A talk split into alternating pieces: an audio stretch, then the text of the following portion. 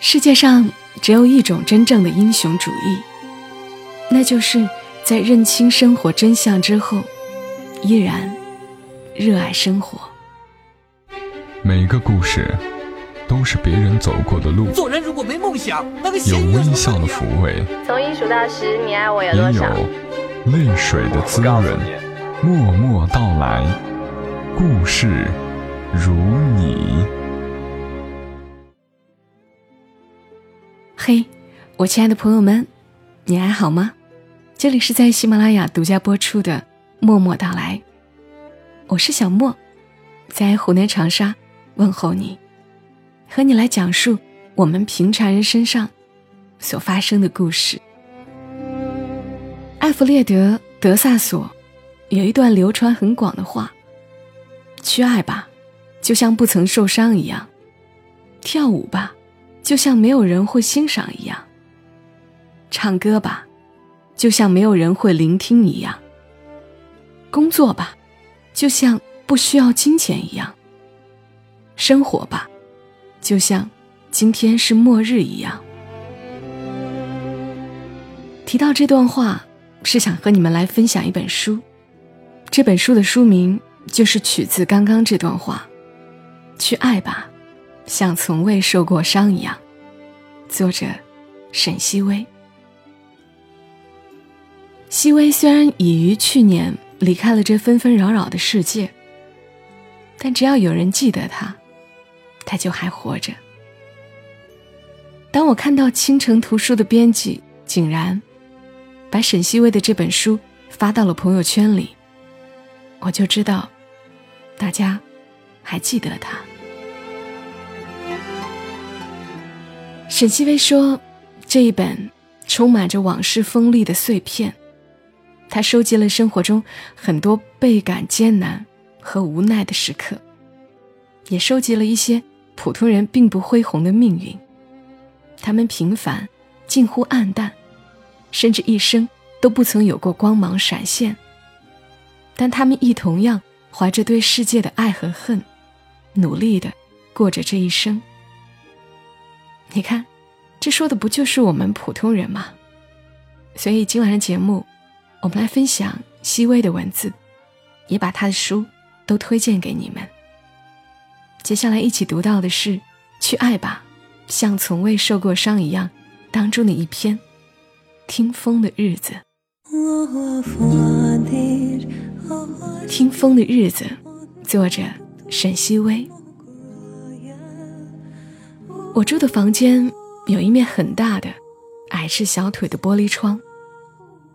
某天醒来，拉开窗帘，外面一棵树上覆盖着薄薄的雪，叶子仍然繁茂，因而雪更像一层青灰。它们很快在阳光下消失殆尽了。是二零零七年一月的事情。我在昆明，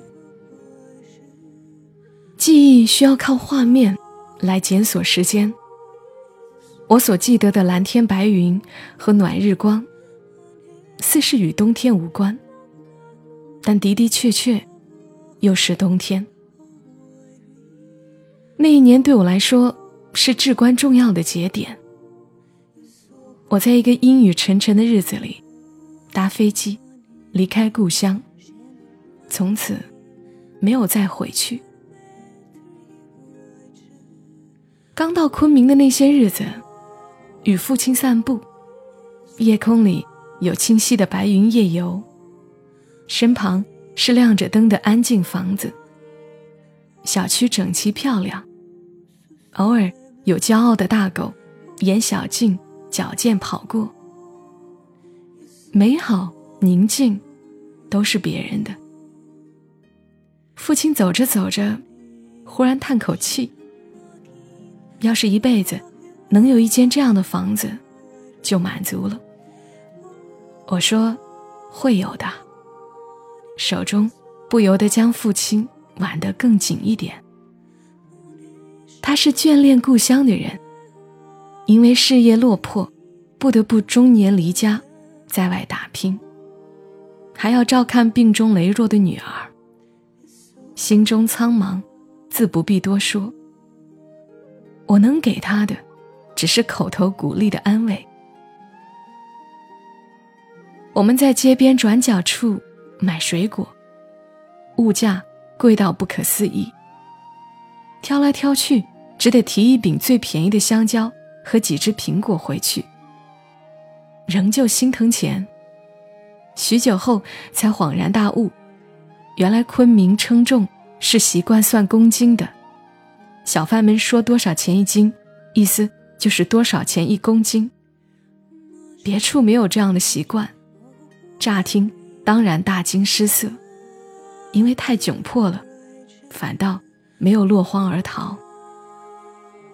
因为记忆里这样的一些细节，诸如臭气熏天的河流，路边脏脏的炸土豆和臭豆腐，阳光下。灰头土脸的人们操着一口咕哝不清的方言，我对昆明的印象不好。某天去车站附近的旧货市场买家具，冬日黄昏，有人蹲在简易搭起来的棚子外面，用一只小炉子点火煮饭，炭味远远大过食物的味道，仿佛失火似的。我久久地走着，想寻找一张合意的旧书桌。天越来越暗，摆开的家具摊子分明还在，人群却在旧物间隐没了。只有稀稀落落煮食的声音，荒芜至极。回首来路，黑压压一片，高高低低的棚屋错落，将天空。挤压成逼仄的多边形。阳光好，是真好；早晚的寒意也是真冷。夜里身体疼得厉害，最最安慰的是无处不在的一树一树的花。几年之后，我仍然在昆明的四季里有迷失感。春天总是很热。到了盛夏，雨季多数很凉。秋天的植物最为萧瑟，而到冬天，花喜气洋洋地开起来。常常看见一种树，掉光叶子之后才开始开花。就像有些人，我在这里没有什么朋友，于是许许多多的时间。都用来看天空和看植物。去医院的路上，会经过书林街。那是一条在闹市中央极其安静的小路，有茂密的绿树，以及一排明亮的黄墙。无数次写过它，在日记里，在写给友人的信里。每次经过。都会忍不住满心欢喜，说不出原因，大概是那种生机勃勃的色彩，叫人愉快吧。去年城区美化，那段老路被重新粉刷，变成一种怪怪的粉。我也很久没有去过当时的那家医院，偶尔路过这条街，远远看着。非常惋惜，世界总是要变的，人也是要变的。尽管很少照镜子，我知道自己久病后比当年难看了很多。就像不再斤斤计较自己的衰败，我不再计较这个城市的种种不足。就算说起，也如同数落自家人那样，爱恨交加。毕竟，好几年过去了。时光是好物，叫人懂得体谅。一度离开昆明，又很快回来，病重入院，幽居休养。慢慢写一些东西，做一点工作，认识两三个朋友，不多，但够了。我最认识的路。始终是从住所到医院的路，从各个不同的住所到各个不同的医院。春城路上，路面破碎，车行颠簸；青年路最为堵塞，转无数个红绿灯，仍困顿于车流中。每年深秋，经过西坝路，能够看到从西伯利亚飞来过冬的第一批红嘴鸥。借由一本薄薄的病历，我逐渐熟悉这个城市的路径脉络。算起来，保持最久联络与最频繁见面的人，居然是我的医生。二零零八年夏天，高烧过后醒来的清晨，看见病房的阳台外，蔚蓝如洗的天空，第一次觉得住院。也是极好的。这的确不是我年少根植的城市，也决然不是生命的漩涡中心。可能正因它远离漩涡，才提供了难得的平静与疏离。就像累的时候，希望住院那样。后来，每当我感到繁杂、喧嚣、难以摆脱，就要回到昆明。它是一个安全所在。再后来，我留在这里。其实这里的东西不好吃，服务生笨得气死人，这里四处都是灰尘，阳光晒得人头晕想吐。更有定居于此的重庆女友，年年抱怨此处天气变态，不够冷，又不够热，哪一样都无法畅快，直说。要每年回重庆，过最冷和最热的两个月。不知是不是可以说，我们对昆明的爱，是表现在对他不厌其烦的埋怨中。不知不觉里，昆明竟已是第二个故乡的存在。出发时经过新机场巨大的落地窗，会习惯的拿手机。拍下外面广阔的蓝天，是少年时离家出游的心情，还未走，先留恋，以及没有真正讨厌它。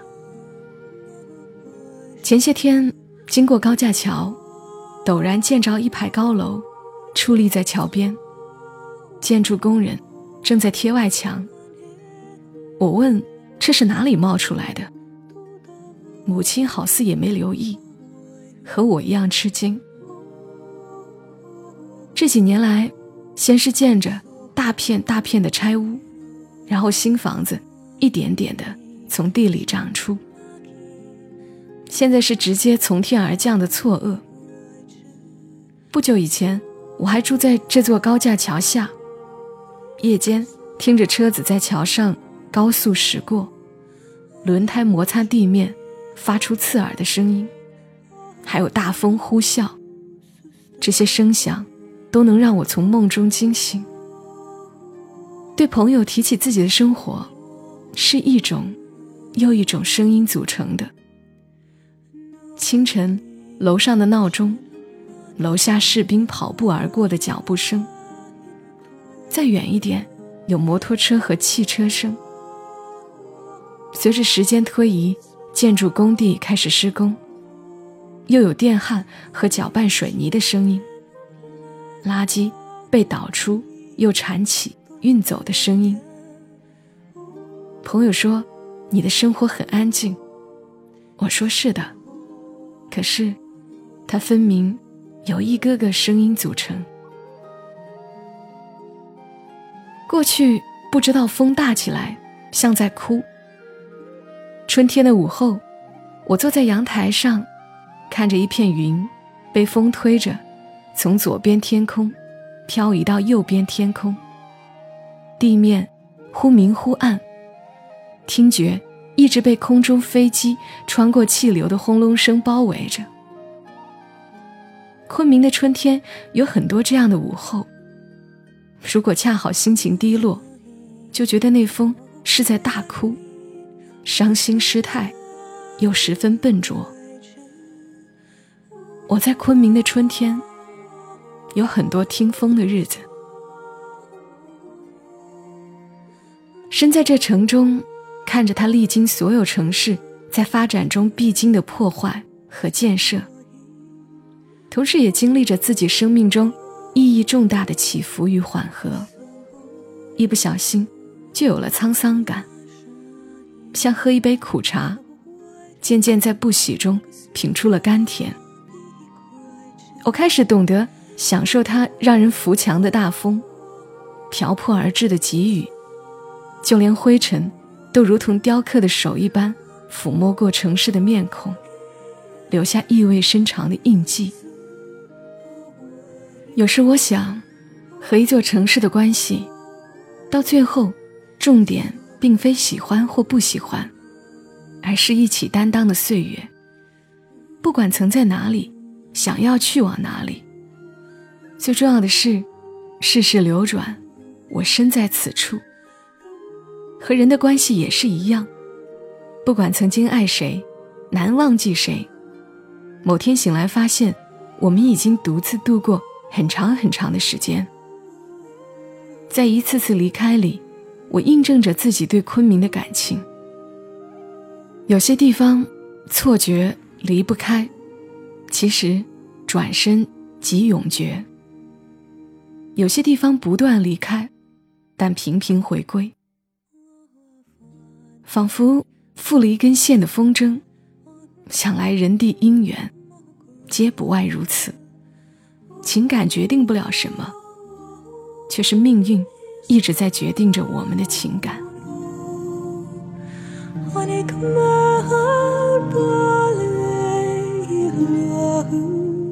刚的文字来自于沈西薇，我很久没有和你们读这么纯粹的文字了。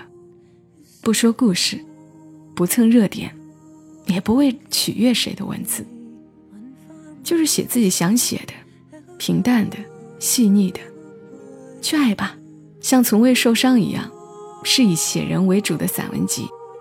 其实这本书的前面很长一部分都是故事，但是因为太长了。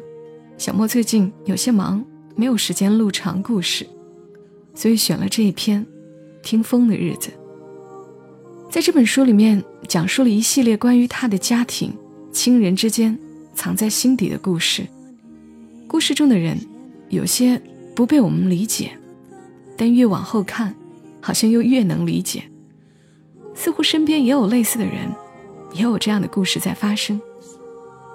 如果你也喜欢细微的文字，或者你很想看这本书，也或者今晚节目让你很有感触，比如你也在昆明，那么在节目评论区留言吧，我会选三条用心的留言，送上一本细微的书，去爱吧，像从未受过伤一样。好了，今晚节目就陪伴你们到这儿，更多节目信息欢迎关注“默默到来”的公众号，沉默的默，娓娓道来的到来。或者直接搜索 ID“ 默默到来”的全拼幺二七幺二七，祝你夜好眠。小莫在长沙，跟你说晚安。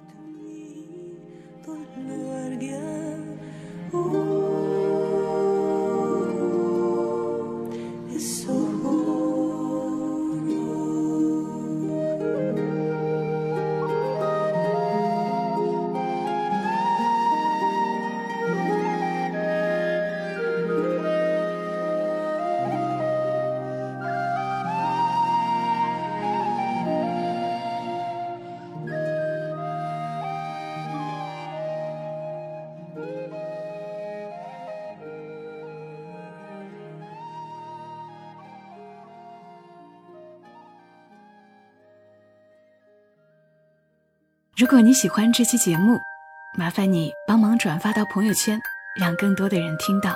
小莫在这儿，谢谢你。